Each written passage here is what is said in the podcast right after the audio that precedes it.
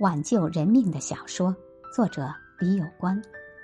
英国侦探小说家阿加莎·克里斯蒂的作品以破解神秘的谋杀案闻名，其中一本书竟真的三次挽救了人命。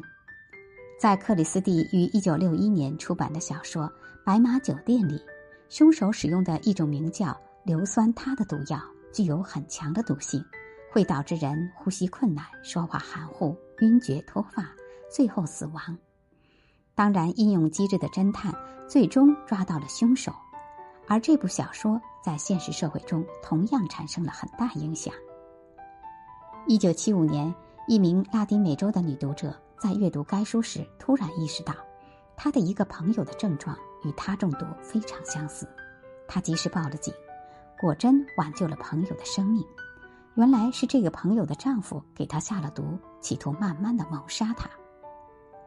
伦敦的一名女护士在看护一个来自卡塔尔的重病女婴期间，恰好在阅读《白马酒店》。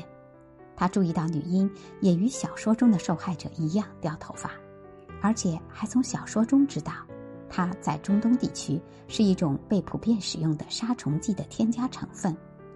于是，女护士确信自己找到了病因，并告诉了医生，女婴因此得救。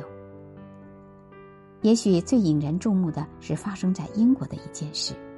一九七一年，英国一个小镇有不少居民得了一种怪病，出现头昏眼花、抽筋、脱发等症状。当地一名医生在读完小说《白马酒店》后，意识到这可能不是一种疾病，而是中了某种毒，于是向警方报警。警察经过侦查，最终抓到了臭名昭著的投毒惯犯格雷厄姆。费雷德里克·杨。